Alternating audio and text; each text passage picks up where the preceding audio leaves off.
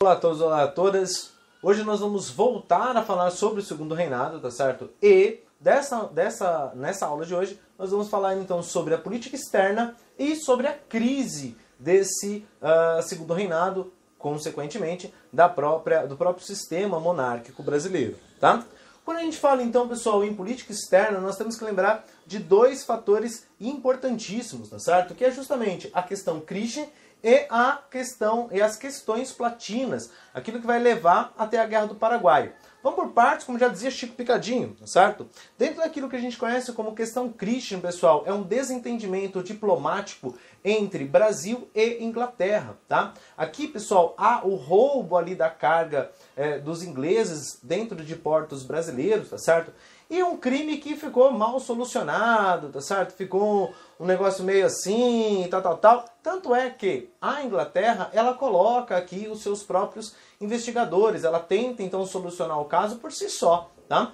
Fato é que estes uh, investigadores, eles acabam agindo de maneira truculenta, eles acabam é, é, burlando, burlando não, né? Eles acabam sobressaindo a própria lei nacional, fato que leva à prisão desses desses investigadores e, obviamente, a Inglaterra, então, nossa, ficou extremamente uh, louca com esse tipo de uh, atitude brasileira, do qual, obviamente, já vinha uh, promovendo algumas atitudes que trazia essa insatisfação para os britânicos, justamente por conta lá daquela questão econômica, da questão lá da, da, da tarifa Alves Branco, né, de, de sobretaxar os produtos é, é, que vinham então do, do, da parte externa e tal, né? Os produtos importados, tá certo? Então, obviamente, pessoal, que a Inglaterra já estava insatisfeita. Um outro ponto também aqui, pessoal, dessa insatisfação é justamente com o processo de abolição do Brasil, tá? Mas calma que a gente vai falar sobre o processo abolicionista um pouquinho mais para frente nessa aula, tá? Aqui, pessoal, há então o rompimento desse né, dessas relações diplomáticas entre Brasil e Inglaterra, tá certo? E lá na, na, no finalzinho da década de 60, quase na década de 70, tá certo? Você já tem a, a reaproximação desses, desses países novamente, tá certo? É, por incrível que pareça, ao final ali da tarifa Alves Branco, ele, eles acabam uh, promovendo as pazes, eles ficam amiguinhos novamente, certo? Uh, o que não foi uma, uma questão uh, tão tão assim quando você fala sobre questões platinas. Essas questões platinas, pessoal, elas estão vinculadas a um intervencionismo brasileiro muito forte na região ali do Rio do Prata. Tá? A região, então, que abriga o Paraguai, o Uruguai, a Argentina e o próprio Brasil. Era de extrema necessidade uh, o Rio da Prata para esses países, justamente para o escoamento de sua produção caindo no Oceano Atlântico e do Oceano Atlântico chegando até outras regiões. Tá? Então é por isso que o Brasil é, acaba tendo essa questão, tá certo? acaba é, promovendo o livre comércio, a livre passagem nessa região. Tá? Aqui uh, fica muito claro, principalmente nas eleições um, do, do, presidente uruguaio chamado Venâncio Flores, o, o, intervencionismo brasileiro, certo? Aqui o Brasil investe pesado, vamos dizer assim, tá certo? Entre aspas, na eleição desse candidato, justamente porque ele defende os interesses brasileiros, defendido também pelos colorados, tá certo? Os blancos, eles eram mais é, é, nacionalistas, enquanto os colorados eles estavam mais próximos dos interesses brasileiros.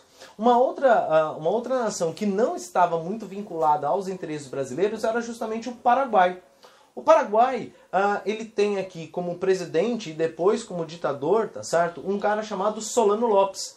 Ele tem então uma imagem do Paraguai né, se expandindo, crescendo, e para essa expansão econômica acontecer, é necessário ter uma expansão territorial.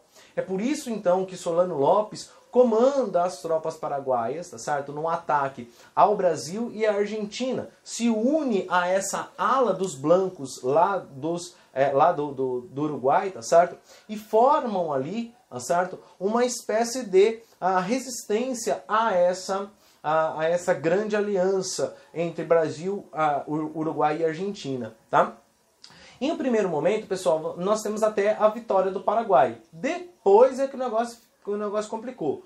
Quando esses três vêm a se unir, né, o Brasil, Paraguai e ou Uruguai, aquilo que fica conhecido como a Tríplice Aliança, aí não tem como, né? Os recursos financeiros uh, desses três países é muito superior aos, uh, são muito superiores aos recursos né, paraguaios, tá certo? Fora aqui a questão né, da, da, da quantidade de, de, de, soldados, tá certo? Ah, fora a questão da febre amarela também, tá? Eu vou deixar aqui uh, linkado para vocês o, o link, tá certo? E o nome de um documentário específico da Guerra do Paraguai, para que vocês possam conhecer com mais detalhes, para que vocês possam é, é, entrar mais nesse mundo aí, tá? Aqui, pessoal, vale dizer que houve um massacre da população paraguaia, tá? houve aqui, nossa, os caras fizeram horrores, tá certo? Com o Paraguai e ah, aqui acontece também a questão, pessoal, do desgaste da política brasileira, tá? A, a, a monarquia ela entra em um, em um estágio de declínio, ela entra em, então num estágio de crise, uh, de crise do sistema político. Até porque também, pessoal, a monarquia brasileira ela vai perdendo as suas, uh, as suas referências, ela vai perdendo então os seus, uh, os seus apoios. É, quando a gente fala em apoios dessa crise da monarquia, pessoal, nós temos que lembrar de quatro apoios: a questão republicana, a questão religiosa, a questão abolicionista e, por fim, a questão militar. Tá? Quando, então vamos ver cada um aqui, vamos ver parte por parte. Tá? Quando a gente fala então em questão republicana, pessoal, nós estamos falando da difusão da ideia de um outro sistema que não é um sistema monárquico. Então olha que interessante, mesmo que nós vivemos, é, né, vivíamos em um, sistema monárquico, ainda há uma liberdade, tá certo? De expressão, uma liberdade de ideias. Tanto é que esses caras eles vão uh, se, se, se reunir aqui na convenção de Itu justamente para difundir essas ideias que foram compiladas, que foram então colocados dentro daquilo que fica conhecido como o Manifesto Republicano, tá? Esse Manifesto Republicano, pessoal, é um livrinho, tá certo? Com as principais ideias que foram é, difundidas lá dentro das escolas militares.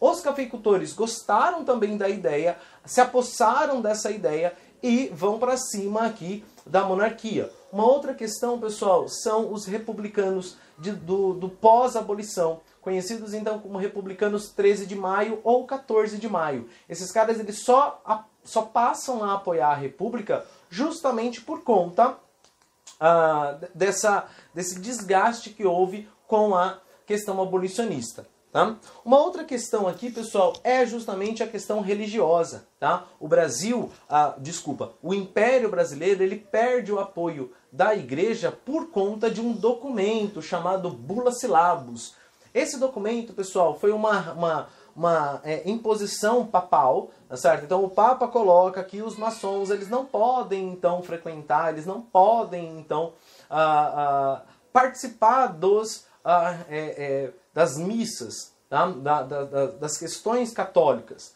Alguns, alguns padres aqui hesitaram, até porque a decisão foi contrária do contrária do, do, imperador. O imperador, então, ele, ele falou que essa bula silabus não era válida no território brasileiro. Tá? E outros acataram a ordem do seu líder religioso, tá certo? E proibiram. Ao desacatar o imperador, esses caras acabam sendo presos. Presos, o que faz com que a opinião pública fique cada vez mais contra o imperador.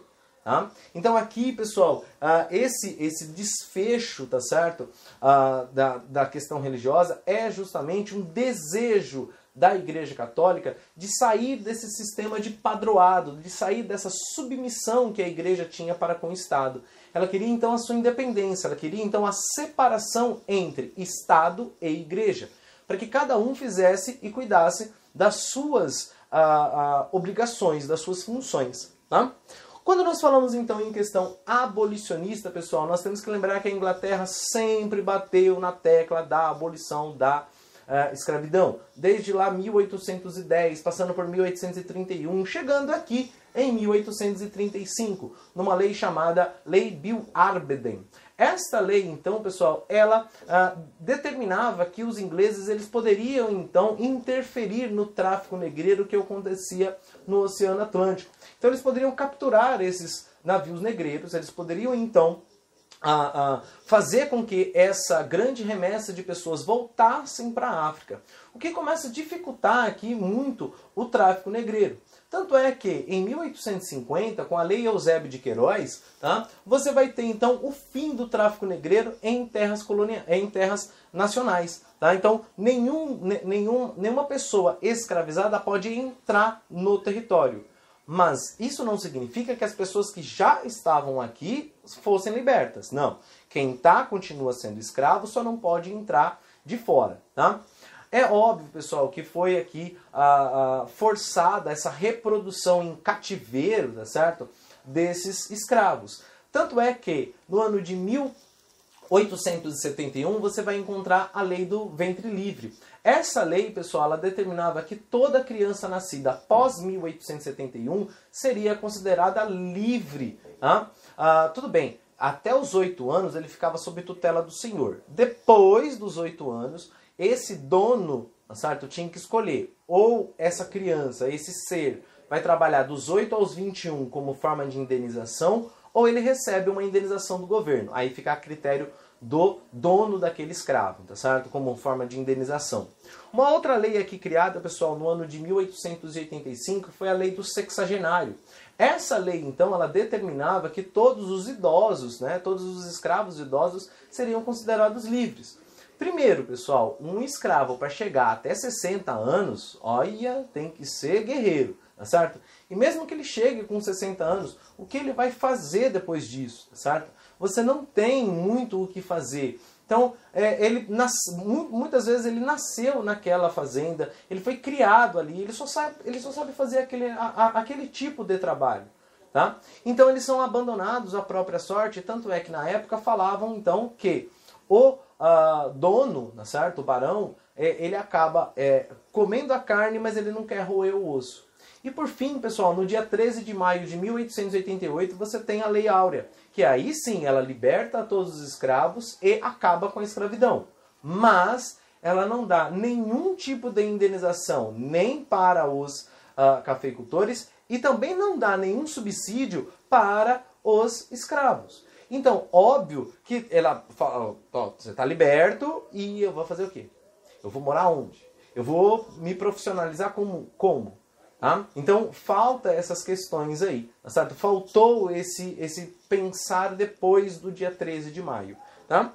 E aqui então, pessoal, para a gente finalizar, é justamente a questão militar. O exército ele veio muito fortalecido da Guerra do Paraguai.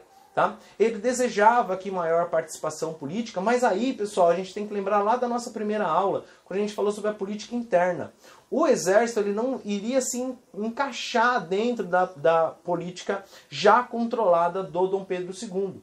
Então, óbvio que foi negado a eles essa participação. Então, óbvio também que eles começam a arrumar por um outro sentido, o sentido republicano. Tá? Aqui, essa liderança desses republicanos, pessoal, fica a cargo então do Benjamin Constant, do Sena Madureira, do Quintino Bocaiúva e do uh, Deodoro da Fonseca, o Marechal Deodoro da Fonseca, que aliás, amigo pessoal, tá certo, do uh, imperador, foi quem proclamou a República Brasileira. Tá? Aqui existe uma frase muito interessante do Aristides Lobo, pessoal, que ele fala então que o povo assistiu bestializado à proclamação da República.